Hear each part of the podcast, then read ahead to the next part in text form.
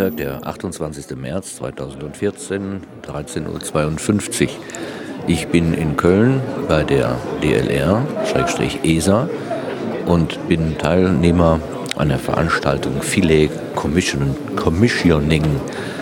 Das heißt, nachdem im Januar der Länder, nein, der Kometenjäger Rosetta in Betrieb genommen wurde, das war ja ziemlich spektakulär mit dem Signal, was da aus dem All gekommen war, ist heute die Erweckung sozusagen des kleinen Bruders von Rosetta, dem Lander Philae, angesagt. Und der DLR veranstaltet hier ein Presseereignis zu dem Thema.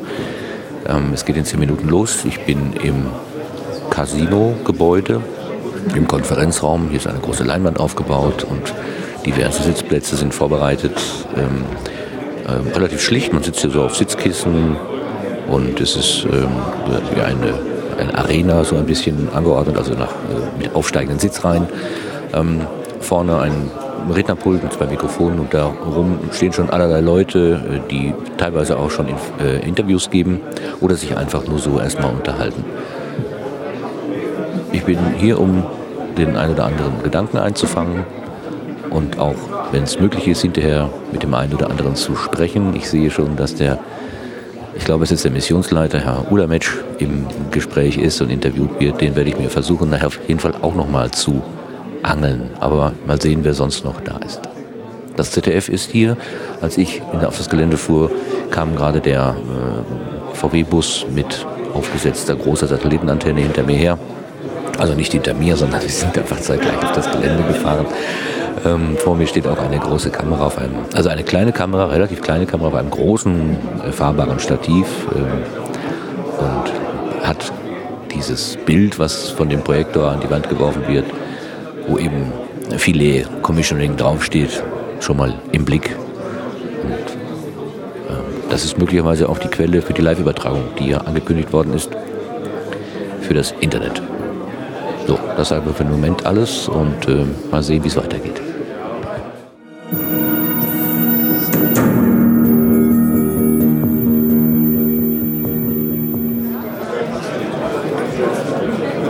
Ist jetzt 14.15 Uhr. Ich stelle fest, dass die äh, Weltraummenschen hier entweder nicht pünktlich sind. Hoppala, ich muss mal das Handy aus der Hand legen. Es, macht, es fängt an zu knattern. Entweder, ah, der Herr Icewalker 1974 hat sich gerade gemeldet. Ähm, entweder sind diese Weltraummenschen hier nicht sehr pünktlich, weil es ja um 14 Uhr anfangen sollte, oder aber die wissen schon mehr, äh, dass eben das Signal, um das es hier geht, oder die Signale, um die es hier geht, dann doch nicht so früh eintreffen, äh, wie vielleicht gedacht. Das war ja bei Rosetta auch so, dass die meisten relativ entspannt geblieben sind bis zum späten Abend, als es dann tatsächlich eintraf. Ja gut, sagen wir mal, hm, bis 45 Minuten bevor die ersten Signale eingetroffen sind. Ich glaube, da ist die Spannung dann doch schon angestiegen. Jetzt äh, habe ich aber gerade mal auf die Internetseite geguckt. Es gibt hier freies WLAN, dankenswerterweise. Äh, der normale äh, Telekom-Anschluss hier ist irgendwie tot. Keine Ahnung, wo wir hier sitzen, unter welchen Betonbunker-Anlagen. Ähm, da steht allerdings, dass der Livestream erst um 14.30 Uhr beginnt. Also die Kamera, die da vor mir steht, die wird ihr Bild wahrscheinlich dann erst um 14.30 Uhr ins Internet pusten und nicht jetzt schon, wie ich dachte, ab 14 Uhr. Nun, ähm, das nur so als kleine Zwischenbemerkung. Ansonsten fühlt es sich nach wie vor noch ein bisschen.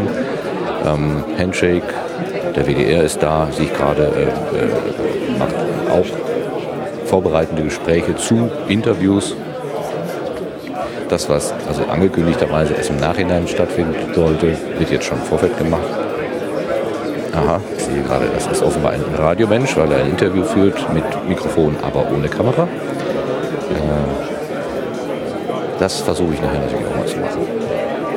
Ich habe das Problem, dass ich diese Menschen, die Gesichter alle nicht kenne, bis auf den Projektleiter Herrn Professor Ulametsch. Äh, den kann ich ausmachen, alle anderen nicht, aber ich hoffe, dass ich mir nachher dann doch noch irgendwie den Weg ein bisschen ähm, frei machen kann, beziehungsweise Kontakte schaffen kann.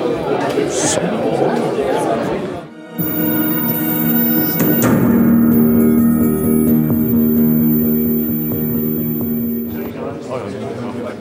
Das ist ganz witzig.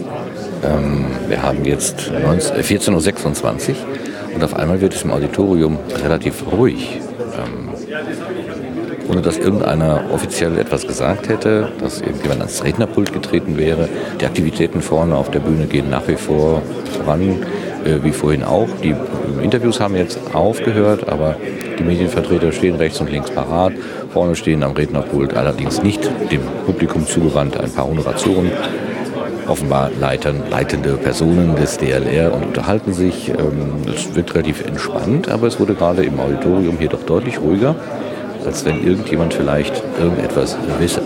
Rechts an der Wand steht ein Herr, der hat einen äh, Kamerakopfhörer, also so einen, der mit auf einem Ohr äh, einen, einen Lautsprecher hat und so ein Mikrofon, also einen äh, weißen ja, es sieht aus wie so ein Headset, aber aus dem. Nachmittag, meine oh, Damen und Herren, seien Sie herzlich willkommen hier beim DNR in Köln.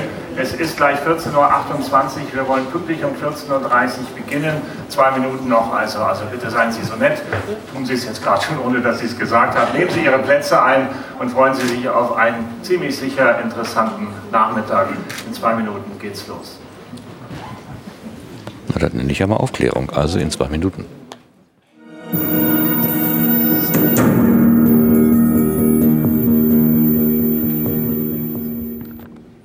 Saalbeleuchtung ändert sich jetzt in Blau, in direktes Licht. Beeindruckend. Es wird immer spannender.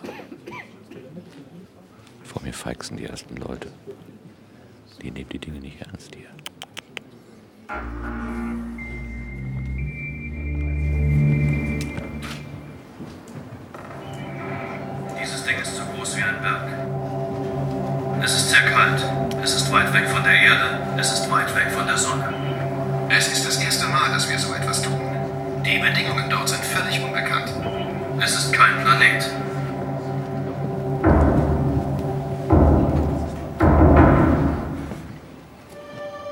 Rosetta legt insgesamt eine Strecke von ungefähr 7 Milliarden Kilometern zurück. Rosetta wurde im März 2004 gestartet, kommt dreimal an der Erde vorbei, einmal am Mars und fliegt dann weit von der Sonne weg, ungefähr fünfmal so weit wie die Erde von der Sonne ist, in die Tiefen des Sonnensystems. Es könnte durchaus sein, dass von den Kometen da draußen auch die Bausteine, die letztlich zum Leben geführt haben, auf die frühe Erde gelangt sind. Ich hörte das erste Mal 1996 von Rosetta und ich war sofort begeistert. Es ist ein extrem anspruchsvolles Vorhaben, aber trotzdem hielt ich es für machbar. Wir mussten lernen. Es ging darum, die richtige Präzision zu bekommen, die richtigen Werkzeuge zu finden. Zu dieser Zeit hatten wir nichts, aber wir hatten Zeit, um uns vorzubereiten.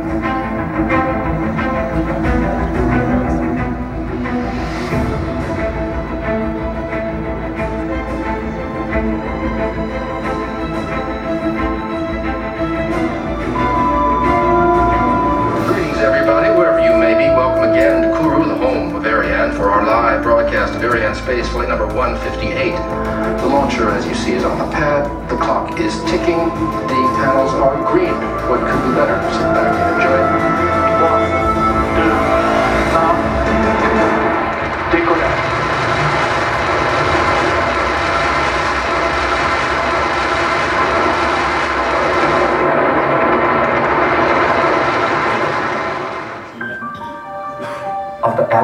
gibt es wohl keine Oberfläche, die wirklich eins zu eins mit einer Kometenoberfläche vergleichbar ist. Viel weicher als Neuschnee ähm, oder eben so hart wie eine Eisplatte. Der Schnee hier auf der Erde, also alles Wasser auf der Erde, könnte von Kometen stammen. Wir glauben, dass es auf Kometen organische Substanzen gibt, dass Kometen irgendwo da draußen die Grundbausteine unseres Lebens auch auf die frühe Erde gebracht haben, dass Kometen der Schlüssel zur Entstehung des Lebens darstellen.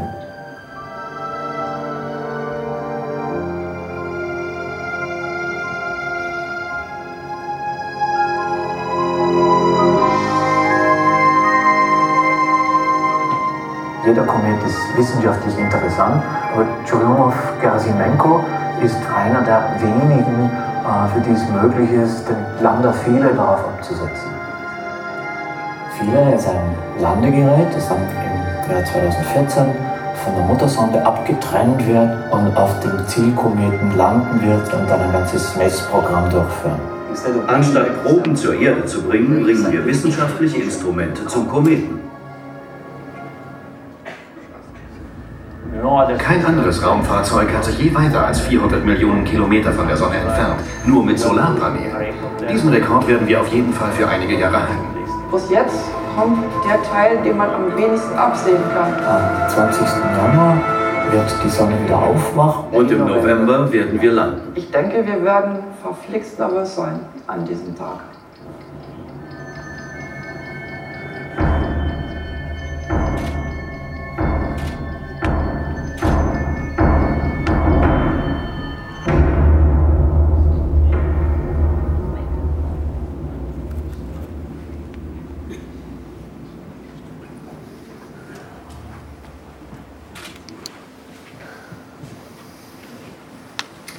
Herzlich willkommen, meine Damen und Herren, hier im Deutschen Zentrum für Luft- und Raumfahrt in Köln-Porz. Herzlich willkommen im Netz, wo immer Sie uns zuschauen.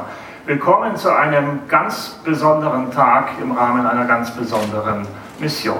Mein Name ist Uli Bobinger und ich freue mich, Sie durch die nächsten etwa 90 Minuten begleiten zu dürfen. Wir schauen heute auf ein etwa kühlschrankgroßes Gerät, das vor zehn Jahren ins All geflogen ist das inzwischen rund 650 Millionen Kilometer von uns entfernt ist und das heute von hier aus in Betrieb genommen werden soll. Wir schauen auf den Kometenlander Philae, der gemeinsam mit dem Orbiter Rosetta auf dem Weg ist zum Kometen 67P Churyumov-Gerasimenko.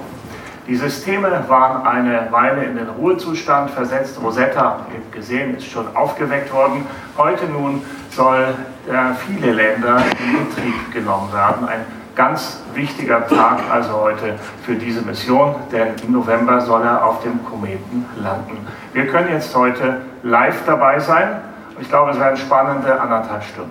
Zunächst begrüßt Sie nun der Mann, der im DLR-Vorstand zuständig ist für den Bereich Raumfahrtforschung und Raumfahrttechnologie, Professor Dr. Hans-Jörg Dittus.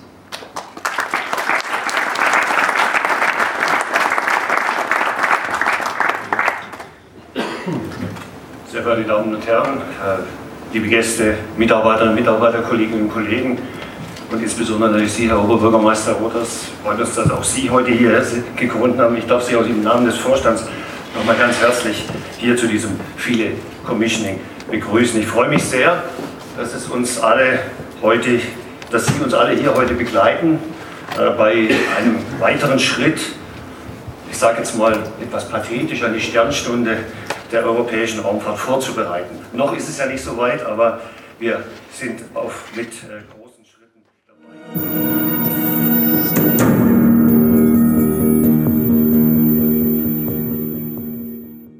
Es müsste jetzt soweit sein. Wir sind gespannt. Äh, ob wir aus dem LCC jetzt hören können, wie die Situation ist. Wir schalten einmal herüber zu Cinzia Fantinati. Sie ist Operations Manager bei Viele und hier sind alle unglaublich gespannt im Moment, denn es gibt diese eine Frage. Empfangen wir Daten? Hallo, guten Tag. Ja, wir haben Daten empfangen. Wir empfangen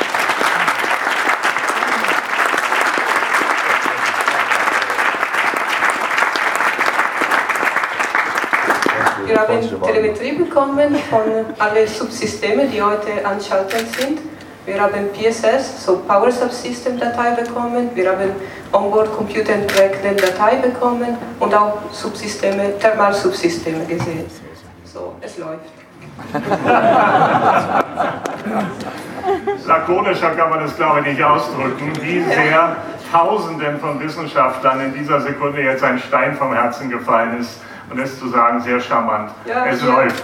Hier auch. Also, herzlichen Glückwunsch. Ich hoffe, Sie haben den Applaus hier hören können. Ja, großartige, großartige Leistung. Wir haben auf dem Screen gesehen, die Stromversorgung, da sind die Kurven oben, links Datenpakete kommen an und das über 650 Millionen Kilometer. Es ist einfach eine unglaubliche Leistung. Noch einmal ganz herzlichen Glückwunsch zu Sie ins LCC und auf diesem Weg auch an alle Beteiligten an dieser Mission. Ein großer Schritt.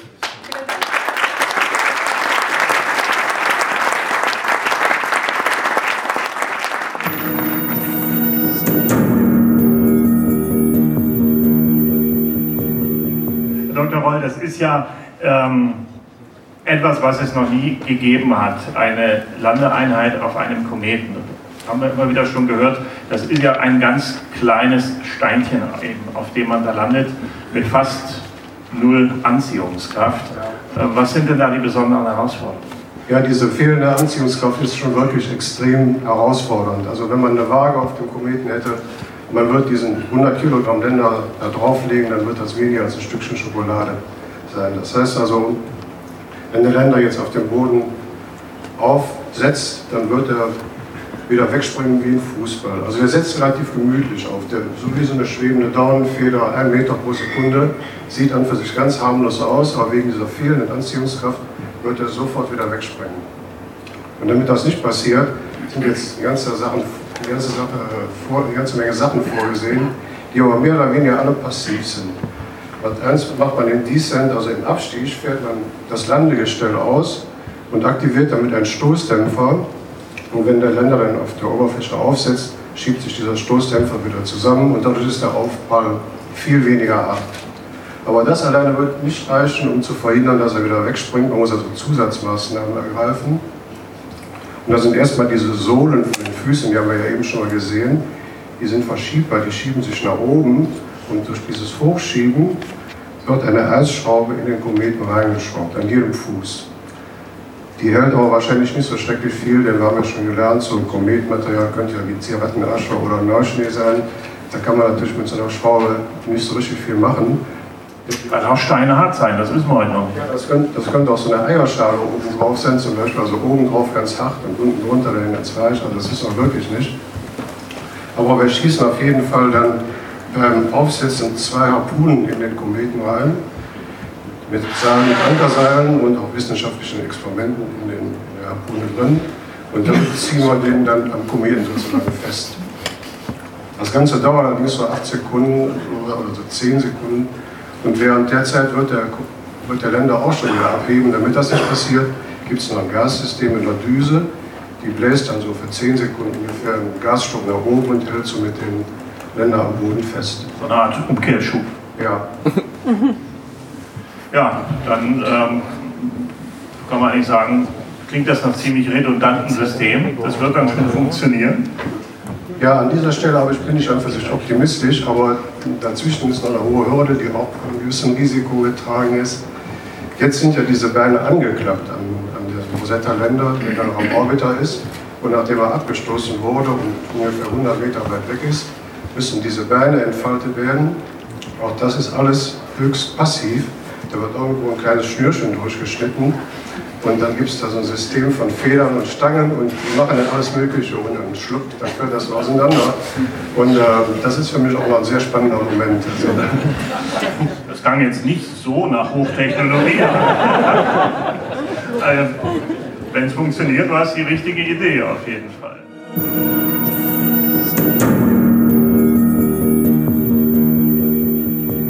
650 Millionen Kilometer Entfernung ist der Länder heute von hier aus in Köln in Betrieb genommen worden.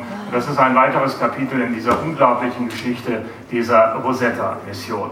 Herzlichen Dank noch einmal ins LCC. Herzlichen Dank an alle meine Expertinnen und Experten, die uns in den letzten anderthalb Stunden hier Auskunft gegeben haben über diese Mission. Viele ist wohl auf und bereit für neue Taten. Das ist die Botschaft dieses Nachmittags und auch wenn es in der Karnevalshochburg Köln vielleicht ein bisschen albern klingt, wenn ich sage, merken Sie sich den 11.11. .11. vor. Das tun Sie sowieso. Aber trotzdem, das ist jetzt die Zielmarke. Am 11. November wird viele auf dem Kometen landen und uns dann hoffentlich erzählen, wie wir wurden, was wir sind. Und ich hoffe und würde mich freuen, dass wir uns dann alle wiedersehen. Ich danke Ihnen ganz herzlich für Ihr Interesse und wünsche Ihnen einen schönen Nachmittag. Auf Wiedersehen.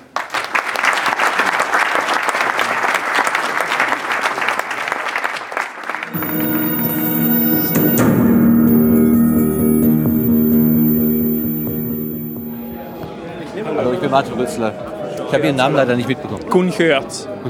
Sie hatten ja gerade erzählt, wie das überhaupt, Sie hatten ja gerade erzählt, wie das überhaupt vor sich geht, wenn der Länder abgesetzt wird.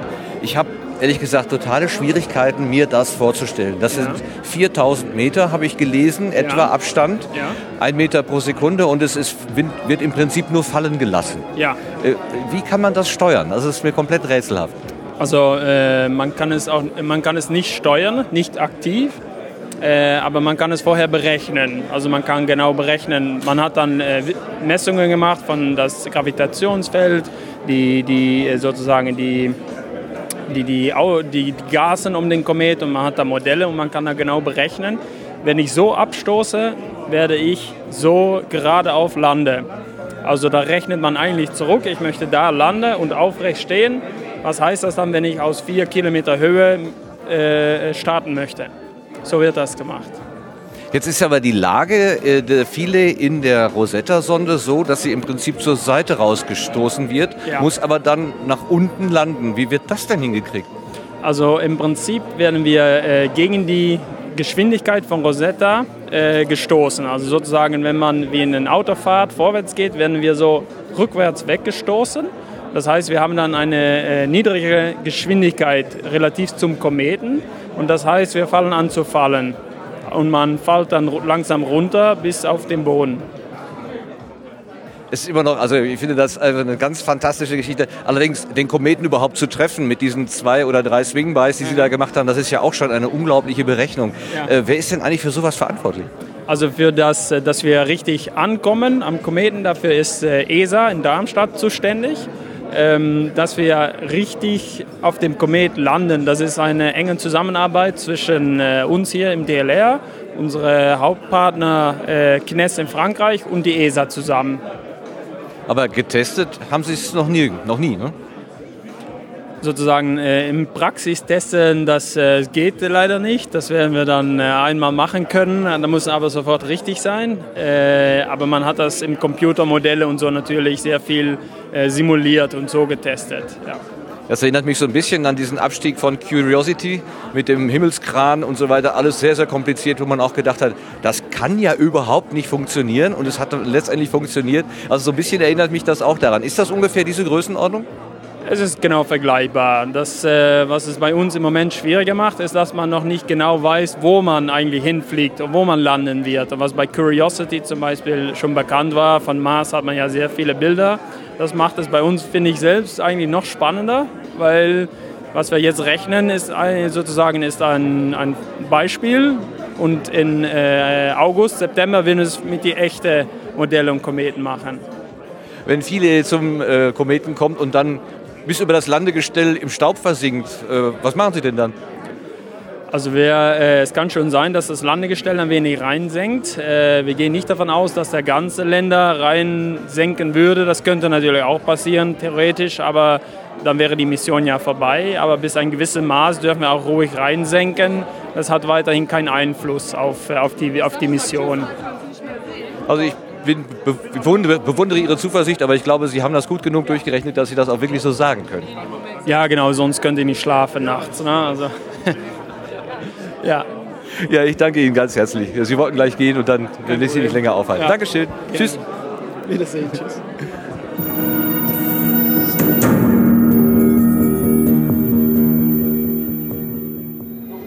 Guten Tag, Martin Rützler ist mein Name. Darf ich Sie kurz noch was befragen? Gerne doch. Ja?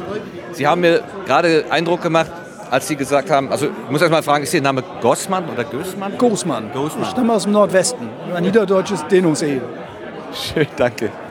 Sie haben gerade Eindruck gemacht, dass Sie gesagt haben, äh, man muss redlich bleiben bei der ganzen Angelegenheit. Sie haben das so ein bisschen gedämpft, äh, Ja. die ganze Geschichte. Wie ist Ihre Haltung da? Ähm, das geht mir gar nicht um die Begeisterung zu der Mission, sondern das so Suche nach Leben ist so ein, so ein Feld, da kann man ordentliche, grundsolide Forschung betreiben. Da begegnet man aber auch so irrsinnig vielen Spinnern, dass man schon aufpassen muss, sich von denen zu unterscheiden. Das geht, das ist machbar, aber ich tue mich da ein bisschen schwer damit, die großen vollmundigen Versprechungen zu sagen, was ich da alles an tollem Leben auf dem Kometen finden werde. Glaube ich nicht. Aber wie er schmeckt, werde ich rausfinden. Sie haben ja gesagt, also Sie erwarten keine kleinen grünen Männchen zu finden. Nein, definitiv nicht. Ging auch nicht. Das ist zu kalt, Vakuum und sowas. Also es gibt Lebensformen, die ziemlich lange diesen Zustand in einem naja, Ruhezustand aushalten können, wie die DLR-Kollegen ja nachgewiesen haben. Aber nee, Leben ist da nicht. Das äh, Instrument, was Sie beschrieben haben, das war COSAC. Das ist ein Massenspektrometer, wenn ich das richtig verstanden habe. Äh, Gaschromatograph kombiniert mit Massenspektrometer, ja. Und der äh, analysiert im Prinzip einerseits direkt den Boden, aber auch das, was ausgast, wenn er sich der Sonne nähert. Oder genau, nur das, was ausgast. Also wir können, wir können nur gasförmige äh, Bestandteile untersuchen. Also wir, die Bodenproben werden eben erhitzt und was da rausdampft oder was auch an Molekülen einfach zerreißt. So mein Beispiel ist, wenn in der Küche was anbrennt, dann kommen da schon gasförmige Komponenten raus, die vorher nicht drin waren. Ähm, aber was nicht in die Gasphase geht, sehen wir nicht. Also Sand oder, oder Silikate, nö, das ist für die Staubexperimente auf dem Orbiter, die können die wieder gut untersuchen. Und so hoffen wir dann ein Gesamtbild einfangen zu können. Welche Erwartungen haben Sie denn? Welche, welche Elemente würden Sie denn erwarten? Ähm, ach, an Molekülen? Schwer zu sagen. Also ich meine, es gibt Kohlenstoff, Sauerstoff, äh, Wasserstoff, was haben wir noch? Chon, C-H-O-N, die gibt es, ein bisschen mehr auch noch. Und wenn man die hat, dann fängt das ja schon an. CO kann man zusammenbauen, CO2 kann man zusammenbauen, H2O. Das sind die banalen, die, die in der Koma. Es kann eine CN-Bindung geben. HCN ist nachgewiesen, ist Blausäure. Das haben schon die 1910 bei Halley nachgewiesen. Aber dann kann man weiter knubbeln und da irgendwelche so Molekülbillard spielen. Ähm, Sobald es eine Kohlenstoff-Kohlenstoff-Bindung gibt, kann eine Aminogruppe dran sitzen, eine NH2-Gruppe, eine, COH, eine Säuregruppe. Dann werden die Moleküle irgendwann so groß, dass sie eben nicht mehr so leicht in die Gasphase gehen und man kann sie immer noch kaputt machen. Ähm, und wenn Sie das mal so sehen, was man aus so ein paar C, H und O-Atomen zusammenbauen kann, das wird ganz schnell ganz unübersichtlich. Und dann zu sagen, ich will jetzt Trimethyl irgendwas Amin finden, nö, ich will wissen, was da ist, nicht was, ich, was da sein soll. Sie selbst haben sich als Youngster bezeichnet bei dieser Forschung, weil Sie nur 16 Jahre lang dabei sind. Wie sind Sie denn überhaupt zu diesem ganzen Unternehmen dazugestoßen? Ich habe mich beim MPS beworben. Oh, ja. Ja, so naheliegend, oder? Äh, Weil es für Sie auch eine Herzensangelegenheit gewesen ist? Muss ich die Frage beantworten? Nö. Ich habe tierisch Glück gehabt, bei denen genommen zu werden. Ich habe am Anfang nicht daran geglaubt, weil von der Ausbildung ich da eigentlich nicht hinpasse. Also Was haben Sie für eine Ausbildung? Ich bin Physiker und Werkstoffgrundlagen. Passt ganz gut. Für Instrumente bauen ist das prima, aber ich bin keiner, der äh, nachts durchs Fernrohr guckt. Ja, aber ist ja an der Stelle dann auch vielleicht gar nicht so gefragt. Sie fahren ja mit und äh, werden ja quasi dann dahin transportiert von anderen Leuten. Ja. ja, es gibt viele Kollegen, die so ein bisschen aus der Astronomie kommen, schon als Kinder in die Sterne geblickt haben. Nö, das passt bei mir nicht. Ich, ich freue mich, wenn ich was bauen darf und das fliegen kann und da was messen darf. Und die besonderen Bedingungen, dass das alles rüttelfest sein muss und die Kälte überstehen muss und so weiter, ist das eine besondere Herausforderung? Oh ja, oh ja. Also äh, Temperatur ist so ein Ding, was man baut, was so zwischen so im menschlichen Wohlfühlbereich funktionieren muss ähm, da kann man Materialien zusammenbauen, die von der thermischen Ausdehnung nicht passen. Ich weiß zum Beispiel, deswegen habe ich so auf die Temperatur geguckt. Ich weiß, bei mir ist ein Bauteil drin. Wenn das nennenswert unter minus 60 geht, dann besteht die Gefahr, dass es das zerreißt. Welche der Linien war denn die Temperatur? Ähm, ganz zum Schluss waren so, so ein bunter Strei äh, Zoo von Streifen, aber das waren alles nicht meine Temperaturwerte. Ich habe es hinterher angeguckt, die sind irgendwo vom Orbiter, vom Länder irgendwas. Nicht der Temperaturwert, den ich sehen wollte. Oder wenn, dann wäre es auch der nach dem Heizen gewesen. Der wäre also sowieso auf der sicheren Seite. Also kalt ist schon gemein. Schütteln auch.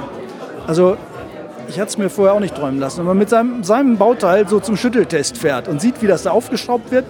Haben Sie schon mal so einen Schütteltest gesehen? Nein, habe ich noch nicht. Also man fährt zunächst mal eine Sinuskurve durch. Man fängt, glaube ich, mit 20 Hertz an. Das ist so ein tiefes Brummen.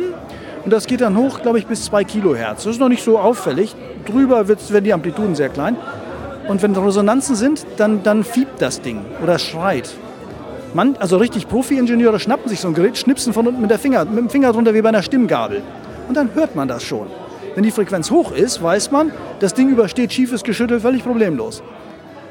Aber wenn das ein bisschen tiefer klingt, dann weiß man beim Schütteln gerät es in eine Resonanz. Und da kannst du Sachen mechanisch zerreißen, das ist unglaublich. Also wenn man da neben dem Schüttelstand steht, dann ja, da fängt man schon ziemlich an, da von einem Fuß auf den anderen zu treten. Besonders wenn das Experiment dann schreit. Und das weiß man meistens vorher, das ist simuliert. Aber man muss wirklich in den Test gehen. Das ist dann aber auch schon vor über zehn Jahren gewesen. Also diese lange Wartezeit, äh, wie haben Sie das überstanden? Das ist nicht mein einziges Projekt. Das ist also zehn Jahre Däumchen drehen und, und gucken, wie schön das Ding nun fliegt. Nee, das hätte auch mein Chef nicht schön gefunden. Nein, nein, wir arbeiten fast alle parallel auch an anderen Projekten. Das ist ja, ich komme nicht aus dem Nichts und meine Nachfolger gehen nicht ins Nichts. Also ich habe diese Entwicklung von meinen Vorgängern geerbt wir bauen weiter, wir entwickeln ähnliche Instrumente für andere Missionen und so, so ist das eben. Man, standing on the shoulders of giants, wie man so sagt. Ja, das, unsere Vorgänger haben Grandioses geleistet mit der Giotto-Mission und aus, daraus folgte dann, wie wir weitergehen. Ja, und wir haben natürlich schon das Experiment, wir haben es ja quasi doppelt gebaut. Also das Instrument, was fliegt, gibt es fast baugleich, so gut wir es eben konnten, nochmal zu Hause.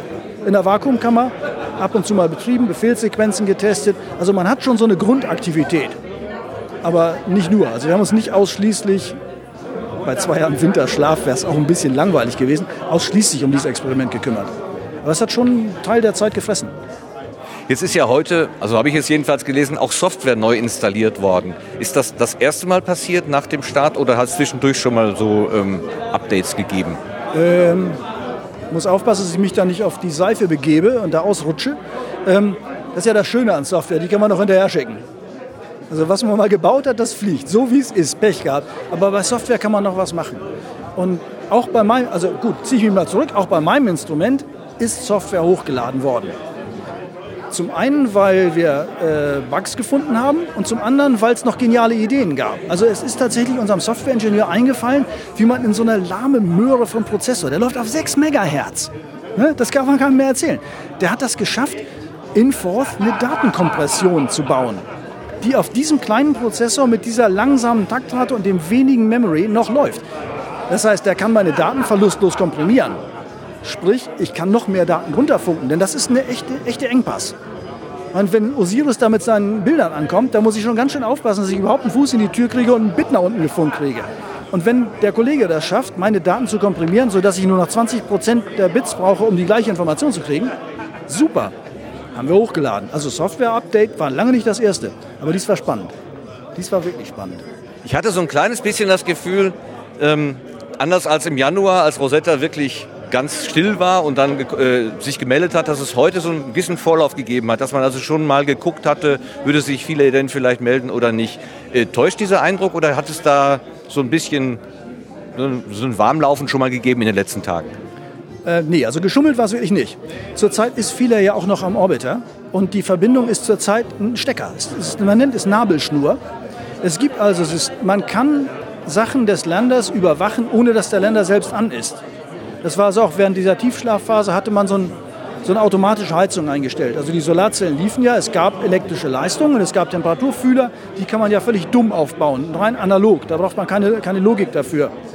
Und als der Orbiter geweckt wurde, konnte man schon Temperaturwerte des Länders auslesen, ohne den Länderrechner selber anwerfen zu müssen. Deswegen war das also heute wirklich nicht geschummelt. Das war das erste Mal, dass der Länder aufwachte, aber es war nicht das erste Mal, dass man etwas über den Länder erfuhr. Okay, nee, ja. Tricks haben die nicht. nein, nein. Ich mal.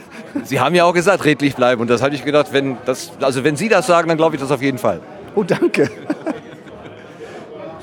Ja, also dann kann man ja dem Ganzen nur noch viel, weiterhin viel Erfolg wünschen. Es ist ja eigentlich eine völlig abgefahrene Geschichte. Also ich habe gerade schon mit dem Kollegen gesprochen, der so die Landung vorhin beschrieben hat, dass wir äh, einen Vergleich gezogen haben mit diesem Curiosity Rover, der auf dem Mars gelandet ist, mit diesem Himmelskran und so weiter. Ich habe hab ein paar Jahre vorher die ersten Videos gesehen, die Animationen, und ich habe gesagt, das kann ja nicht wahr sein. Da hängt so ein fliegendes Bettgestell an Raketen und die wollen mit so einem Benzelchen dieses Ding runterlassen. Die spinnen.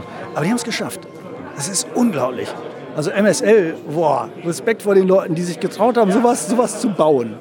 Naja, so kommt es mir vor, wenn man auf 4000 Meter Entfernung einfach so ein Ding äh, abwirft sozusagen und dann auch noch eigentlich in die falsche Richtung. Es wird ja seitlich abgeworfen, um dann aber nach unten zu landen und dann an der richtigen das, Stellung ankommt. Das ist, gar nicht, das ist von der, von der Vorstellung, wenn man es ein bisschen begriffen hat, gar nicht so verrückt. Der Orbiter fliegt ja über Grund. Also hat er eine Geschwindigkeit über Grund beim Kometen, der sich auch selber dreht. Und wenn man den nur nach hinten schubst, ist die Idee dahinter die, dass man sagt, die Geschwindigkeit über Grund setze ich auf Null.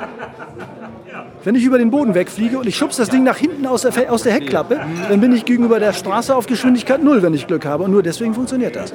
Das seitliche Abstoßen sieht erstmal völlig abgefahren aus, aber wenn man das so rum darstellt, ist es nicht ganz so bescheuert, wie es zunächst klingt. Das ist dann vielleicht wie so ein, wie so ein ähm, Fallschirmspringer, der aus dem Flugzeug aussteigt. Äh, ja, ich meine, gut, der springt nach hinten, aber der schafft es bei weitem nicht, die Flugzeuggeschwindigkeit zu erreichen. Den reißt es mal ganz heftig zur Seite. Aber die Idee ist schon sie, ja. Man, man schubst den nach hinten raus und die Geschwindigkeit nicht vertikal, aber, aber horizontal Geschwindigkeit möglichst klein zu halten. Das kann der Länder nicht besonders gut. Wenn es den so seitlich über den Sand schrubbelt, nicht so gerne. Ja, okay, das werden wir dann am 11.11. .11. an diesem Tag der Narretei sozusagen erleben. Also für Sie ist das hier was ganz anderes. Ja, also der 11. Das macht mich auch ein bisschen misstrauisch, dass Kölner was auf den 11.11. .11. planen, aber hoffen wir mal. In diesem Sinne, alles, alles Gute und schöne Ergebnisse für Sie. Danke. Dankeschön.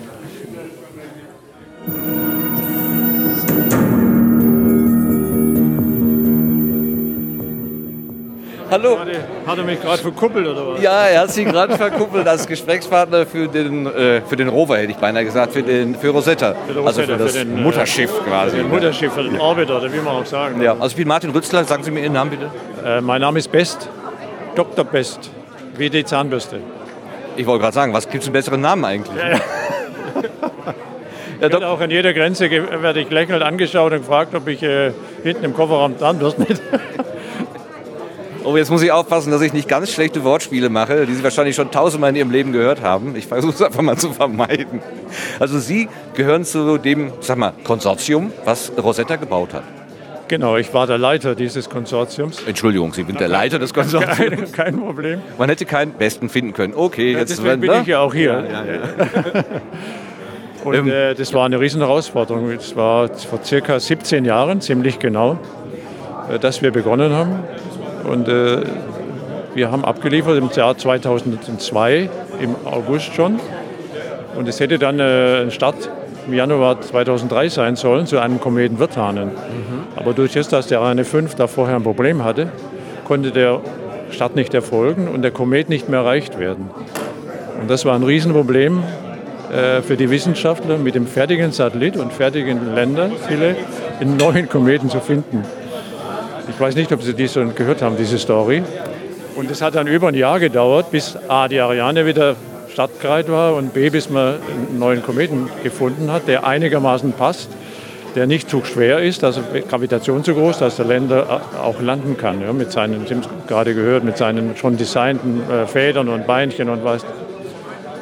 Ja, der Wirtanen ist ja kleiner gewesen. Ne? Das wäre nur so 400 Meter im Durchmesser ungefähr, habe ich gleich gelesen. Auch nicht ganz genau, aber wesentlich kleiner gewesen. Ja.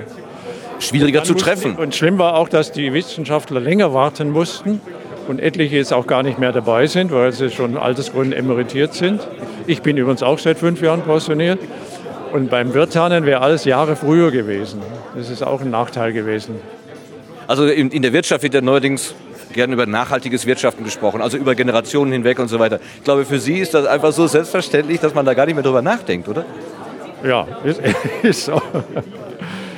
Ähm, Sie fragten gerade, ob ich das verfolgt habe. Ja, ähm, da hat es ja noch auch Vorstufen gegeben. Ich habe nämlich zum Beispiel überlegt, ähm, Rosetta heißt das Mutterschiff, der Länder da dran, Roland, Ro ja, warum heißt er denn nicht Roland? Wäre ja auch ein schöner Name gewesen. Und dann habe ich aber gelesen, ja, diesen Namen gab es mal für ein Länder, weil es ein Mutterschiff geben sollte mit zwei Ländern, was aber dann nicht stattgefunden hat. Da hat man war, die, das war die Zeit, äh, wo es einen Champignon gab und einen Roland, Rosetta Und der Champignon ist dann äh, nicht mehr gebaut worden, ich glaube aus finanziellen Gründen. Und äh, man hat dann die Experimente von Champignon und Rosetta oh, und, und äh, Roland zusammengeführt auf zu einem Filet jetzt. Und der Champignon ist ja dieser äh, Erfinder gewesen oder Entdecker gewesen, der diese altägyptischen Hieroglyphen äh, herausgefunden hat, wie, was das bedeutet mit dem Stein von Rosetta. Und das war eben zum Namen, äh, zum Ehre dieses äh, Champignon, war ein Länder danach genannt. Also Sie sind ja der Namensgebung dann auch insgesamt sehr treu geblieben. Aber Sie sind dann dazu gekommen, oder zu Ihnen ist man gekommen und hat gesagt, bauen Sie uns bitte einen, äh, eine Rosetta mit einem viele äh, Länder. Oder waren Sie vorher schon in dem Ganzen beteiligt? Nein, die Industrie war äh, vorher nicht involviert. Es hat begonnen dann mit der Ausschreibung im Wettbewerb äh, 1996. Den, äh, diese Ausschreibung haben wir gewonnen gegen die Konkurrenz. Und es hat dann im März zweit- äh, 1997 haben wir begonnen, Rosetta zu bauen. Ich sagte schon, bis 2002 im August, äh, etwas mehr wie fünf Jahre. Übrigens ist, sind wir fast im geplanten Zeitrahmen geblieben, weil ja dieser Wirtanen ein festes Launchtermin war, Mitte Januar. Und das hat natürlich auch stark geholfen, das ganze Projekt zügig durchzuführen. Dieser Druck, dass dieses Launch-Date erreicht werden musste. Und das hat mir als Projektleiter auch geholfen, innerhalb den Kostenrahmen zu bleiben und den Zeitplan einzuhalten. Sind denn Sie nicht, als Sie das zum ersten Mal davon hörten, äh, auch so erschreckt, wie das vorhin erzählt wurde, dass man sagte, was habt ihr denn davor? Das ist ja der absolute Wahnsinn. Äh, das geht sowieso nicht? Doch, es war eine, eine echte Herausforderung äh, und äh, dazu ein Team zu finden, um ein äh, Angebot zu machen, das dann eben auch gewinnen kann, war auch innerhalb der Firma nicht so einfach, denn es waren Technologien und Vorgehensweisen notwendig, wo nicht sehr viel Erfahrung da war. Man, ist noch nie so weit rausgegangen in die Kälte des Weltraums. Man hatte noch nie so große äh, Abstände zur Erde. Und äh, die Stromversorgung ist, war damals fast unmöglich, dass man das bewerkstelligt, so weit weg von der Sonne. Die Sonne ist da nur noch 4 Prozent von dem Licht, was auf der Erde ist. Das war eine große Herausforderung. Und dann musste es ja auch äh, in Europa verteilt werden. Die ganze europäische Industrie musste äh, Aufträge bekommen und so hatten wir 70 Unterauftragnehmer. Und äh, die Herausforderung war, diese alle zu managen und dass sie gute Qualität abliefern mit ihren Produkten und das im Zeitplan. Das war die Herausforderung für mich als Projektleiter. Und ich hatte allerdings ein tolles Team. Äh, ohne das wäre es nicht möglich gewesen. Wir haben äh, wasserdichte Verträge machen können mit den Firmen und wir haben sie sehr gut äh, betreut, die Firmen. Äh, und Probleme alle früh angegangen, sodass praktisch dieser Zeitplan auf die Art und Weise eingehalten wurde.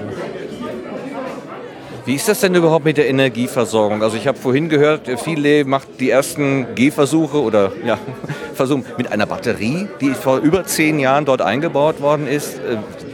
Das, ich kann mir gar nicht vorstellen, dass alles so lange unter diesen Bedingungen so hält.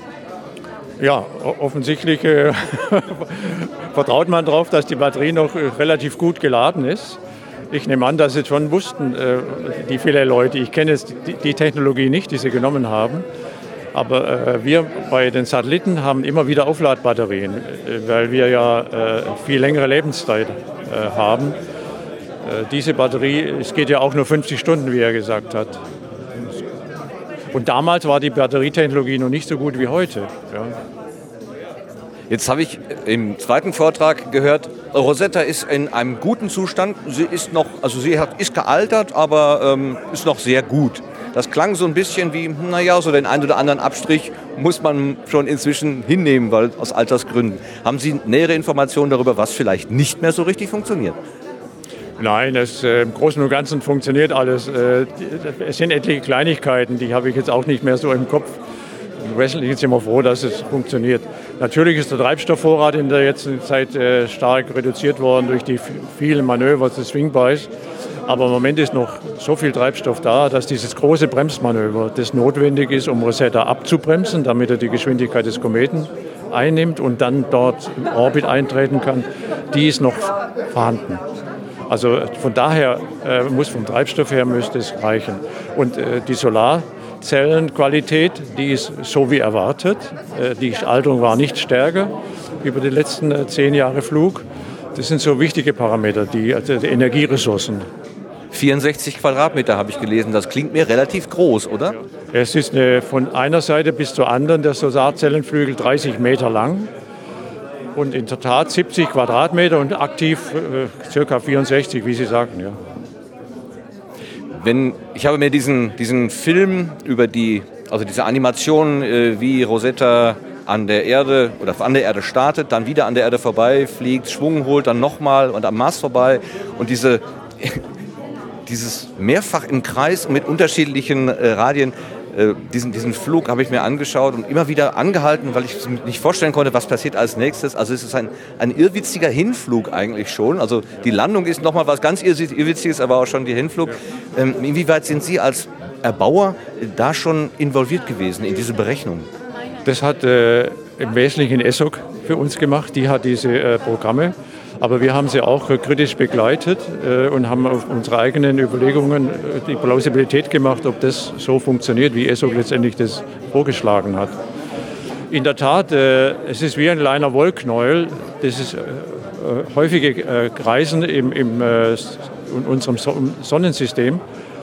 Aber das war notwendig, diese Swingbeis zu holen, dreimal an der Erde, einmal am Mars, weil ungefähr zwei Drittel der Energie, die man braucht zum Koyomov-Gase zu gelangen, kommen aus diesen Swingbys und nur ein Drittel der Energie war in Treibstofftanks im Rosetta. Obwohl wir mehr als die Hälfte unseres Gewichtes von drei Tonnen war Treibstoff.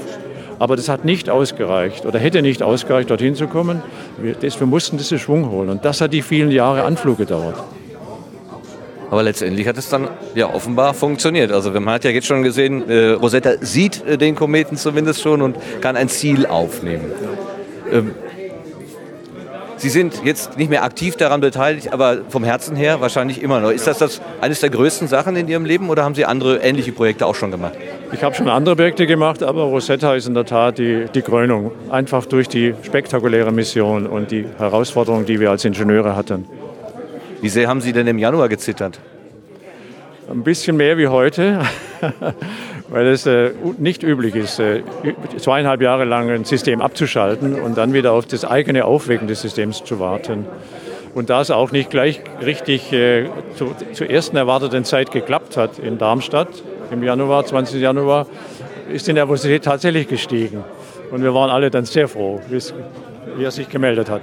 Ich habe das zu Hause am, am Video, äh, am, am, PC verfolgt, diese grüne Linie, äh, die da so war. Und ich habe auch gedacht, naja, Sie werden schon wissen, was passiert. Es ist alles halb so wild. Aber als es dann erstmal eine Weile lang nicht kam, da stieg auch bei mir eine, eine, eine, eine Spannung auf. Also es war wirklich das erwachsene Menschen auf einen Bildschirm mit einer grünen Linie starren minutenlang. Das hat schon was Absurdes, aber es hat auch was Tolles. Ja, ja genau so war es. Es war unglaublich spannend. Es war dra dramatisch, hätte man es nicht besser machen können. Da hat er extra vielleicht mit Absicht gewartet. Ja. Ja, es wurde ja da gesagt, äh, dass das ein aktives Vorgehen von Rosetta ist. Also bei Rosetta klingelt sozusagen der Wecker und dann meldet Fett. Also erst einmal diese stabile Rotation wurde äh, aufgehoben, da musste die äh, Schüssel ausgerichtet werden. Also da waren ja einige Sachen, die erstmal so nach 30 Monaten nichts tun, äh, erstmal wieder ordentlich präzise laufen mussten. Also wenn ich morgens aus dem Bett steige, dann muss ich auch mich erstmal recken und strecken, bis ich überhaupt erst wieder in Gang komme. Dass das so toll funktioniert hat, schon ein Wunder für sich. Ja. ja, das war in der Tat so. Es war sehr vorgeplant wohl alles, aber es musste auch erstmal autonom alles ablaufen. Neben dieser Stromversorgung, die so weit weg von der Sonne äh, eine Herausforderung ist, ist übrigens diese Autonomie, die Rosetta braucht. Durch das, dass er nicht direkt von ESSOC in Darmstadt gesteuert werden kann, eine richtige Herausforderung gewesen. Es musste alles vorgedacht werden und es mussten Software-Systeme etabliert werden, die diese Autonomie gewährleisten. Auch im Fehlerfall, dass er automatisch äh, die richtigen Korrekturen trifft das ist äh, eine große Herausforderung. Ja, bisher toll gelaufen. Also kann man nur gratulieren, soweit bis hierhin. Wir wollen jetzt nicht zu früh äh, die Lobeshymnen rausholen, am Ende geklappt am 11.11. .11. irgendwas ja. nicht. Ist ja auch ein besonderes Datum dann. Ne? Das stimmt. Also ich kann gar nicht glauben, dass es genau der 11.11. .11. ist, aber um die Zeit rum nehme ich schon an. Ja. Also ich stelle mir die Pressekonferenz am 11.11. .11. hier in Köln äh, sehr interessant vor, wenn alle im Biene Maya Kostüm oder Superman äh, oder was auch immer kommen hier. Mit den Narrenmützen auf dem Kopf. naja, egal. Es ist ein tolles äh, Ex äh, Experiment, ist es ja auch, und ein tolles, eine, äh, eine tolle Mission. Schön, dass Sie daran bauen konnten. Ja, Vielen Dank, dass ich Ihnen was davon erzählen konnte. Ich danke Ihnen, dass Sie das getan haben. Dr. Best, nochmal ganz herzlichen Dank.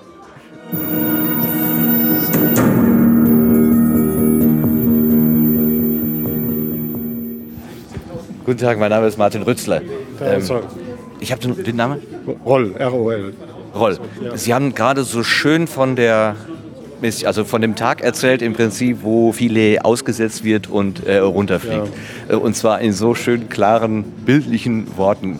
Äh, das würde ich gerne noch mal so ein bisschen mitnehmen. Was passiert da genau? Ja, also es sind, es sind mehrere Phasen. Einmal wird der Länder vom Orbiter getrennt, wird abgestoßen mit einer definierten Geschwindigkeit, die ist einstellbar zwischen 0 und einem halben Meter pro Sekunde. Das richtet sich dann nach, wie die Abstiegskurve sein soll, was man da so einstellt. Wenn er dann 100 Meter weg ist, dann äh, gibt es unterhalb von dieser Platte am sogenannten Landegestell viele Schnüre und Stäbe, die das Auslösen und Aufklappen dieses Landegestells bewirken sollen. Und damit das passiert, wird ein kleiner elektrischer Widerstand beheizt und der schmilzt dann in den Kunststofffaden durch und der lässt dann Federn los und das setzt dann so eine ganze Kette von Reaktionen in Bewegung. Und dann klappt dieses Landegestell fährt es ein Stückchen runter, dann klappt es aus und dann fährt es noch ein Stückchen runter. Dann gibt es kleine Motörchen, die fahren das dann ganz aus, auf 20 cm Länge ungefähr. Und diese 20 cm schiebt sich das dann wieder rein, wenn er unten aufsetzt. Das ist der Stoßdämpfer, von dem Sie Ja. gesprochen haben, weil die Gefahr besteht, äh, die Anziehungskraft des Kometen, obwohl er ja äh, größer ist als das ursprüngliche geplante Objekt, dieser Wirtanen, der wäre ja deutlich kleiner gewesen. Äh, aber die, das Problem ist immer noch, dass äh, das wie so ein Flummi äh, aufsetzt und dann Ja. wieder abspringt. Also die, der, der Unterschied zwischen Wirtan und Churyumov-Kasamenko von der Anziehungskraft her, der ist vernachlässigbar. Das ist beides mal so gut wie nichts. Ja, Sie hatten das so schön gesagt, ein, wie war das mit einem Stück Schokolade, ne? Ja, es ist weniger als ein Stückchen Schokolade, wenn man ihn auf die, auf die Waage stellen würde. Das ist also, das Gewicht gibt es dann wirklich eigentlich nicht. Und man muss zum Festhalten also irgendwas machen, damit man die kinetische Energie, die der Länder hat, irgendwie umsetzt in andere Energien. Einmal im Stoßdämpfer, dann sind da diese beweglichen Füße dran, die schieben sich so hoch und drücken dabei diese Eisschraube in den Boden. Und dann ähm, ist man schon einen großen Teil der, der kinetischen Energie los. Aber auch wenn nur 5% übrig bleiben, ähm, dann wird das schon wieder zur Folge haben, dass der wieder irgendwie abhebt oder auch der, das Oberteil kann pendeln durch ein Kardangelenk, dass er einfach zur Seite pendelt, aber dann eben weiter pendelt, wo er nicht hin soll. Und damit das nicht passiert, ist eben oben drauf eine Gasdüse, die nach oben einen Gasstrom erzeugt und der hält ungefähr so 20 Sekunden. Das nimmt die, die, diese Kraft, mit der der drückt, die nimmt dann ab. Je weniger Gas im Behälter ist, desto das ist dann ganz schön, dass das am Ende so mit nichts ausklingt. Dann bleibt er einfach so stehen, selbst wenn er nicht verankert wäre. Aber damit wir sicher sind, dass er eben auch da bleibt, wo er ist, werden dann diese beiden Anker geschossen und die Schnüre stramm gezogen. Wenn wir später bohren wollen, zum Beispiel mit dem Bohrer in den Kometen rein wollen, dann erzeugen wir einen Druck auf dem Boden. Und wenn wir nicht verankert wären, dann wird der Bohrer den äh, ganzen Länder hochdrücken, statt ein Loch zu bohren. Ja. Was wäre denn, wenn eines von den äh, drei Beinen in einem Loch stehen würde? Äh, Das wäre eigentlich schade für, dieses, äh, für diese seismischen äh, Sensoren, die in den Sohlen sind. Aber da haben wir ja eine gewisse Redundanz. Wir haben ja drei Beine und immer in einem Fuß ist der Sender, in einem anderen Bein ist der Empfänger. Dann wird halt eins von den drei Beinen ausfallen.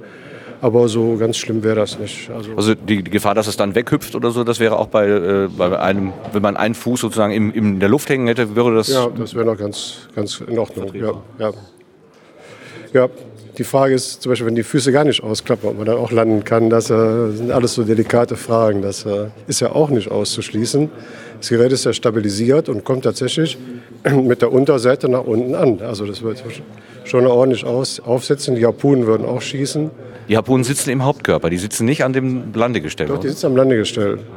Das ist, aber, das, aber an dem Zentralteil, also das, äh, da gibt es diese drei Beine, das sind, das sind so dann die, die Schenkel, die sind hochgeklappt. Aber hier am Zentralteil, da sitzen die Harpunen. Und die würden auch schießen, wenn der, wenn der Rest nicht funktionieren würde. Harpune ist ja normalerweise so aus dem Tauchsport bekannt. Äh, mit so Widerhaken, ist das dann genau so? Kann ich mir das so Ja, vorstellen? ja, das, ist, ähm, das ist so ein kleines Geschoss, das ist ungefähr so lang, 80 Gramm schwer und wird mit ungefähr 80 Meter pro Sekunde rausgeschossen. Und die Hoffnung ist, dass das dann eben so einen Meter oder so tief eindringt. Hat vorne solche ganz ekligen Wider- Widerhaken, darf man nicht drankommen, hat man direkt blutige Hände. Aber der eigentliche Effekt sind, sind Flaps. Also an dem Anker liegen solche, solche Bleche an und die, wenn man versucht, den zurückzuziehen, da klappen die auseinander. Mhm. Da wird dann aus so einem dünnen äh, Teil wird plötzlich so eine große Fläche. Und wir hoffen, dass das dann ausreicht, dass man dann nicht so ohne weiteres wieder rausziehen kann. Das ist nämlich auch eine Gefahr beim Strammziehen. Wenn man zu sehr zieht, zieht man den Anker wieder raus. Jetzt fällt mir gerade auf, wenn der, äh, wenn der Anker oder der, ähm, die Harpune geschossen wird, dann ist ja genau die entgegengesetzte Richtung wieder vom Länder weg. Also der, Ja. der Gegenimpuls. Der Impuls geht nach oben, ja. Auch eine Gefahr, dass er wieder wegfliegt. Ja, kann man aber ganz schnell rechnen, Impulserhaltung. Ne? Also 80 Gramm mal 80 Meter pro Sekunde. Und äh, wie viel macht das dann auf den Länder aus, der ungefähr äh, das tausendfache Gewicht hat? Das ist dann ein kleiner Geschwindigkeitsbeitrag nach oben, den man aber vernachlässigen kann. Fast vernachlässigen kann, ja. Wie lange sind Sie schon damit beschäftigt, diesen Länder so in seiner Landephase zu, ja, vorzubereiten? Ja. Also die Leute, die jetzt heute irgendwas machen, haben das meistens selbst gar nicht gebaut. Die, zum Beispiel diese Anker, die sind ursprünglich gebaut worden am Max-Planck-Institut in Garching. Das Landegestell ist bei uns am Max-Planck-Institut in Katlenburg-Lindau, jetzt Göttingen, gebaut worden. Der Erfinder ist im Wesentlichen mein ehemaliger Chef, der Herr Dr. Rosenbauer, der heute leider nicht hier war. Aber ich habe das alles nicht mitgebaut, ich habe das alles nur geerbt. Ich habe also ursprünglich mitgearbeitet an dem Instrument Kosak. Können Sie sich erinnern an den Vortrag mit von meinem Großmann? Äh, ja, ich habe gerade mit ihm gesprochen, glaube ich. Ja, genau, da war ich der Projektmanager und, und habe mit diesen ganzen Sachen, wo ich jetzt für verantwortlich bin, eigentlich überhaupt nie was zu tun gehabt. Das ist bei diesen langen Missionen echt ein Problem mit dem, Know- mit dem Know-how-Transfer. Also da, da arbeiten zum Teil drei Generationen dran, bis die Mission vorbei ist. Das, äh, Ich habe gerade schon gesagt, also in der Wirtschaft wird Nachhaltigkeit im Moment so hochgehalten. In der, in der, in der, hier bei Ihnen in der Weltraumfahrt ist das einfach selbstverständlich. Ne? Äh, Also die, ich denke, dass man bei diesen Missionen, die länger als 10 oder 20 Jahre dauern, noch Potenzial hat, das zu optimieren an unseren Instituten. Das, da sind dann also oft wohlverdiente Recken von der Mission vorher, die jetzt im besten Mannesalter mit 45 oder 50 da stehen. Und das sind natürlich die Platzhirsche, die machen das wieder. Aber da muss man einfach von vornherein eine bessere Planung aufsetzen, dass da auf jeden Fall ein Junger mitläuft. Das ist natürlich auch eine Frage von finanziellen Ressourcen. Also man hätte gerne überall eine gewisse personelle Mindestredundanz. Und ähm, das ist nicht immer, leider nicht immer der Fall. Also manchmal ist es auch ein Managementfehler, aber oft scheitert es auch am Geld. Das, äh, Ich bin jetzt äh, heute, diese, diese vielen Namen, die aufgerufen worden sind und die vielen Institute, die aufgerufen worden sind, also da hat man, kriegt man so einen direkten Eindruck, wie viele verschiedene beteiligte Stellen es eigentlich gibt. Und der Herr ähm, Best, Dr. Best hat mir gerade erzählt, dass allein für die, äh, den Bau der Rosetta-Sonde waren auch schon 70 äh, Institutionen mit beteiligt. Also das alles unter einen Hut zu kriegen und dann trotzdem ein gemeinsames Ding, was dann auf solche extreme Präzision hingearbeitet wird, äh, zu erschaffen, das ist ja eigentlich wirklich ein kleines Wunder. Ja, das also das, das Zauberwort ist eben Modularität. Ne? Man muss halt, äh, das ist einer der ersten Schritte, wenn man sowas baut. Man schreibt Fischneff, was das Ding können muss. Und das nächste Experiment ist schon das Interface-Kontrolldokument. Das heißt, lange bevor irgendwas fertig gebaut wird, legt man fest, wie alles, wie die Schnittstellen sind, wo alles zusammenpasst. Und nur so ist es überhaupt möglich, mit so vielen Leuten irgendwas zu bauen. Auch wenn Sie jetzt das äh, Projekt sozusagen geerbt haben, äh, fühlen Sie sich denn persönlich damit verbunden? Also ähm, äh, haben Sie Angst um viele? Also Angst, Angst habe ich nicht, aber ich kenne die technische Komplexität. Und äh, es ist ja auch aus Gewichtsgründen und auch aus Energiegründen, mehr oder weniger passiert ja alles passiv. Man hat also gar keine Eingriffmöglichkeit mehr. Man, man kann es nur kommandieren und dann gucken, passiert es oder passiert es nicht. Und ähm, ja, wie, wie gesagt, also ich habe schon viele Tests gemacht mit diesen Sachen und ich bin immer wieder begeistert, dass das alles so schön klappt. Aber es ist ja eine lange Kette von Sachen, die funktionieren muss. Und wenn nur eine Sache unterwegs dann nicht mehr klappt, ähm, kann man nur hoffen, dass, dass so eine Stelle eben nicht existiert. Wir hatten vorhin kurz die Analogie zu dem Mars Rover Curiosity und Ja. dessen spektakuläre Landung mit Himmelskran und diesem Ja. ganzen. Äh, äh, ist das eine ähnliche Komplexität, würden Sie das sagen? Nee, überhaupt nicht. Weil wir sind ja vollkommen passiv. Also das ist ja, wir sind zwar ein, ein komplexes System, aber man hat keine, keine komplexen Möglichkeiten, überhaupt irgendwas zu machen. Also es sind, wie gesagt, alles Module, die in sich gewichtsarm aufgebaut sind und deswegen nicht viele Möglichkeiten bieten, überhaupt was zu machen. Das also, ich würde das mit so komplexen Systemen nicht vergleichen. Also zum Beispiel für den Rosetta-Länder hier in, diesem Raum, in, die, in dieser Etage war damals der Raum noch anders. Da wurde noch diskutiert, dass man dem auch solche Steuerdüsen verleiht, dass man den also im Descent aktiv steuert und äh, auch mit Bremsen. Und, und das ist dann aber verworfen worden aus Gewichtsgründen, weil das so ein System hätte, glaube ich, schon ein paar Kilo, sechs oder acht Kilogramm gewogen. Und, äh, aber es gab Institute, die den Finger gehoben haben und gesagt, wir wollen das machen. Ähm, aber Ja, ja, trotzdem, ich denke mir, ich werfe ich werf irgendetwas aus 4000 Meter Höhe ab und es soll genau an einem definierten Punkt, den ich mir vorher ausgedacht habe, landen. Wenn ich also aus einem Flugzeug von 4000 Meter Höhe, sagen wir mal, es gibt keine Luft äh, und sonst was, äh, da etwas konkret zu treffen, äh, das stelle ich mir so, so schwierig vor, dass Sie das so entspannt äh, beschreiben, das Nee, wundert das, mich ein bisschen. äh, Also die, die Sache mit der Landung, ähm, das, das muss man schon ehrlich sagen, die Landeellipse ist ziemlich groß. Also der, wenn man jetzt so ein Gebiet äh, gefunden haben, sagen wir mit 50 Meter Durchmesser und sagen, da müssen wir runter, die Wahrscheinlichkeit, dass wir das wirklich treffen, ist nicht so hoch. Ähm, wir werden dann da in der Nähe irgendwo landen, aber sozusagen im Zielgebiet, äh, so genau geht es nicht. Das liegt zum einen daran, dass schon der Orbiter, die Orbiterposition nur beschränkt genau zur Verfügung steht. In dem Moment, wo man abstößt, dann muss ja auch die Richtung genau stimmen. Das haben sie, glaube ich, sehr gut im Griff. Und dann muss dieser Abstoßmechanismus gut funktionieren. Aber was von da an passiert, ist ja an für sich eine Sache, die man trotz dieser winzigen Anziehungskraft streng deterministisch berechnen kann. Also wenn man von dieser Anfangsunschärfe mal absieht, gibt es eigentlich nur noch denn äh, diese Ausgasung vom Kometen, die noch oder vielleicht auch ein bisschen der Druck vom Sonnenwind, diesen kleinen Einfluss haben könnten. Aber das wird diese Landekurve nicht mehr wesentlich beeinflussen. Also eigentlich ist der Fehler bei der Landung passiert schon, schon beim Abstoßen. Äh, wobei auch noch andere Faktoren natürlich eine kleine Rolle spielen. Das, das ganze Abschlusssystem kann ja nicht ganz spielfrei sein. Das, man darf nie was bauen, was mechanisch spielfrei ist. Das heißt, es ist alles so ein bisschen wackelig. Und jetzt ist das ja durch so ein Drahlrad stabilisiert. Das heißt, die Achse bleibt immer oben während des gesamten Abstiegs. Aber der Länder dreht sich zum Beispiel um diese Achse. Ob der sich links rumdreht oder rechts rumdreht, das hängt von so kleinen und Wackeleien beim Abstoßen ab. Und wir vermuten, dass er so im gesamten Abstieg zum Beispiel so ungefähr drei Umdrehungen macht. Das macht aber nichts. Das, äh, aber diese Kurve, die müsste einigermaßen dann getroffen werden. Wie gesagt, es hängt nur vom Orbiter ab, wie genau das dann äh, runtergeht. Diese Absturzgeschwindigkeit, die können wir sehr genau einstellen.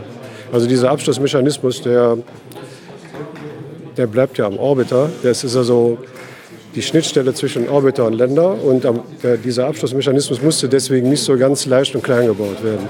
Das heißt, das ist eine mechanisch sehr zuverlässige Komponente. Und äh, wir werden diese Abstoßgeschwindigkeit, die wir haben wollen, auch genau treffen. Wenn er überhaupt funktioniert. Wenn er nicht funktioniert, äh, gibt es aber noch ein zweites System. Dann, dann machen wir einfach so eine, also wir drehen praktisch den Schlüssel um und dann rutscht dann rutscht der Länder trotzdem weg und dann ist die Abschlussgeschwindigkeit aber ganz, ganz, ganz genau bestimmt. Das wird nämlich nur mit Federkraft dann weggedrückt und dann haben wir 0,1894 Meter pro Sekunde plus minus eine kleine Fehler.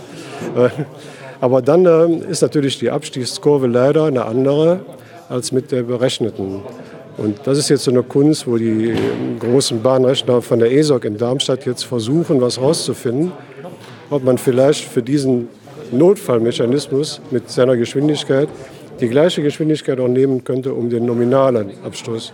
Dann wären die beiden Abstiege ja gleich, dann wäre es einfach. Und wenn das aber nicht geht, aus irgendwelchen Gründen, ob man dann so eine Lösung finden kann, dass, ähm, dass zum Beispiel mit der nominalen Abstoßgeschwindigkeit man ein Zielgebiet schön erreicht. Und wenn das aber nicht klappt und der andere greift, also wir bleiben da nicht da. Wenn, das, wenn der erste nicht geklappt hat, wird sofort der zweite hinterher. Dann sind wir auf einer anderen Kurve unterwegs. Und da könnte man aber, weil dieser Abschied dann länger dauert, äh, nach einer gewissen Zeit, wenn man sagt, jetzt müssten wir eigentlich unten sein, kann man sagen, jetzt machen wir diese Gasdüse an. Mhm. Und die würde uns dann vielleicht doch noch da so auf einen etwas anderen, aber in der Nähe liegenden Landeplatz bringen. Also doch noch ein paar Alternativen, also ja. sozusagen Backups ja, aber wie gesagt, alles nicht mehr, wird nicht mehr groß eingegriffen. Da sind wir längst über den sogenannten Point of No Return zurück. Also das läuft dann einfach, klappert automatisch ab und da können wir nicht mehr eingreifen. Das heißt, es gibt keinen, der zu Hause sitzt, auf den roten Knopf drückt und sagt, so jetzt trennen, sondern das ist alles schon vorher eingeprogrammiert. Ja, das ist sowieso alles längst vorher einprogrammiert. Und, äh, aber es laufen natürlich Sequenzen ab, äh, die ähm, bevor wir die Nachrichten vom Satelliten kriegen, was jetzt passiert ist. Und wenn alles in Ordnung ist, dann geben wir das Go für den nächsten Schritt. Und äh, die Signallaufzeit hin und zurück, das ist ungefähr eine Stunde, knapp eine Stunde. Also insofern, so ganz schnell reagieren kann man da nicht. Aber irgendwann ist dann der Punkt erreicht, wo man sagt, es war immer alles in Ordnung, wir haben immer den nächsten Schritt gemacht und jetzt machen wir den letzten Schritt. Und, und der ist es dann. Aber andererseits, es muss ja irgendjemand geben, der sozusagen das, das, das letzte Kommando dann hinschickt mit den tatsächlich aktuell berechneten ja. Abstoßparametern. Äh, das, das, das, funktioniert bei uns per Fax. Also ja, nee, die Parameter sind längst berechnet. Also in, in uh, ungefähr einem Monat vor der Landung wissen wir ganz genau, wie die Anziehungskraft ist. Weil dann sind wir ja da und wir merken das schwere Feld mit dem Orbiter und kann, können daraus berechnen, wie die Anziehungskräfte sind. Und dann rechnen die Spezialisten auch diese ganzen Kurven aus und 30 Tage vorher ungefähr sagen wir, das ist unser Landeplatz, da wollen wir hin. und dann wird das alles einprogrammiert. Und dann kommt halt dieser Datenverkehr, wie man sich schrittweise jetzt auf die Landung vorbereitet. Und da sind sogenannte, sogenannte Go-No-Go-Punkte eingebaut. Also das sind so Decision Points. Da guckt man sich die Telemetrie an, was, was an Daten gekommen ist. Da sagt man, alles in Ordnung. Dann gibt man den nächsten Schritt frei. Ist alles längst hochgeladen. Man sagt nur Freigabe. Mhm. Und, äh, und so geht das dann Schritt für Schritt weiter. Also es ist alles vorher hochprogrammiert und auch getestet auf der Erde an, an einem Vergleichssystem, ob es wirklich alles so passiert, wie man sich das vorstellt. Das heißt, es wird nicht eine einzige Person geben, die sozusagen letztendlich die äh, gesamte Verantwortung trägt dafür, wenn es dann doch daneben geht. Also es gibt natürlich eine, eine Aufgabenverteilung und solange alles nominal verläuft, äh, lauf, läuft das Projekt einfach. Die kritischen Punkte sind ja, wenn irgendwas nicht nominal verläuft oder wenn Leute im Team entgegengesetzter Meinung sind. Der eine sagt, wir müssen hier noch heizen und der andere sagt, wir dürfen nicht mehr heizen. Zum Beispiel. Dann kommt ein Vorgesetzter ins Spiel. Und, äh, und letztendlich ist das hier am, am, für den Rosetta-Länder hier am Institut in Köln, der Dr. Ulametz, der das letzte Wort hat. Aber selbst, man könnte natürlich auch noch, wenn man sagt, ja, der hat gestern einen schlechten Tag gehabt, ähm, dann könnte man, denke ich, noch zur ESOC gehen, die letztendlich sowieso das letzte Wort hat. Also die ESA hat das letzte Wort in allen Entscheidungen, wo man keinen Konsens äh, bekommt. Das ist ja ohnehin auch eine ganz schwierige also nicht schwierig im Sinne von, äh, die Menschen gehen schwierig miteinander um, sondern das in seiner Komplexität alles zu begreifen. Also ich verfolge Tim Prittlaff und die Raumzeit beispielsweise, äh, der versucht ja auch die einzelnen Standorte zu besuchen und äh, auch so ein bisschen Aufklärung zu machen, was denn da eigentlich passiert. Und ich, also manchmal habe ich, denke ich, jetzt habe ich was verstanden und dann denke ich, nee, jetzt habe ich es wieder doch nicht. Nicht die Mission, aber wie die einzelnen Stationen da zusammenarbeiten. Ja. Das ist schon sehr, sehr komplex. Ja, ja, es ist alles komplex. Aber das, das ist ja auch das, das Gute, wenn man so ein großes Team hat, die so ein bisschen sich überlappen, dann äh, es gibt eben, jeder kann nur einen gewissen Aufgabenbereich abdecken und ich weiß eben über Sachen Bescheid und über andere weiß ich aber gar nichts. Da gibt es wieder andere Spezialisten und dann gibt es wieder welche, die wieder Ulam jetzt die Sache managen. Der muss ziemlich viel wissen, aber auch nicht mehr alles in jedem Detail, sondern äh, äh, und äh, so so setzt das eben ist eine große Organisation, die, wenn da ein Rädchen ausfällt, ist das schon oft kritisch, weil das, wie gesagt, nicht alles redundant besetzt ist. Aber ja, also ich meine, es gibt schon an den meisten Stellen ist es so, dass wirklich dann äh, ein Spezialist da ist und ein zweiter und vielleicht noch ein dritter, die auch so ein bisschen was wissen. Wenn der also da mal einen schweren Autounfall hat, dann sind die nicht so gut, wie der vorher war, aber die könnten sich in kurzer Zeit so weit einarbeiten, dass sie die Aufgabe verantwortlich wahrnehmen können. Ja. Haben Sie denn schon eine Idee, was Sie am 11.11., .11., wenn das äh, Landemanöver tatsächlich stattfindet, anziehen, wenn hier wieder Pressekonferenz ist? Oh, anziehen? Ich weiß nicht. Vielleicht mein Kosak-T-Shirt. Kennen Sie das Kosak-T-Shirt? Nein, ich dachte, Sie kommen vielleicht als, äh, als äh, Länder verkleidet. Ja, also Kosak ist schon so ähnlich. Das habe ich auch zum, zum Launch in, der, in Kourou angehabt. Beschreiben Sie es mal bitte. Also Kosak ist, äh, ist, ist der Name von diesem Gaschromatographen mit dem Massenspektrometer und das ist das äh, Label von Coca-Cola. Nur die, auch die Buchstaben sind gleich, aber es steht halt Kosak dran. Und darunter steht Taste the Comet. Das heißt, äh Super. Oder küsse ihn, ja, das hatten wir ja, vorhin ja auch gehört. Ja, küssen geht natürlich auch. Wir waren damals noch ein bisschen bescheidener. Herr Dr. Roll, Dankeschön. Vielen Dank für die Ausführungen. Dankeschön. Wiedersehen. Tschüss.